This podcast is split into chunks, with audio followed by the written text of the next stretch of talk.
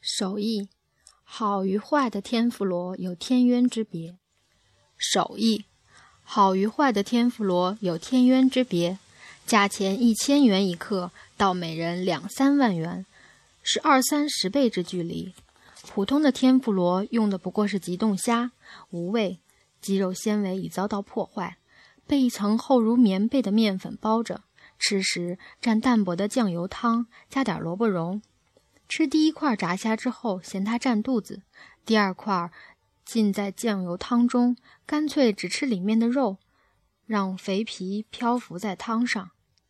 上等天妇罗先讲究油锅的厚度，愈厚的温度愈保持不变，但愈厚也愈不容易控制到恰到好处。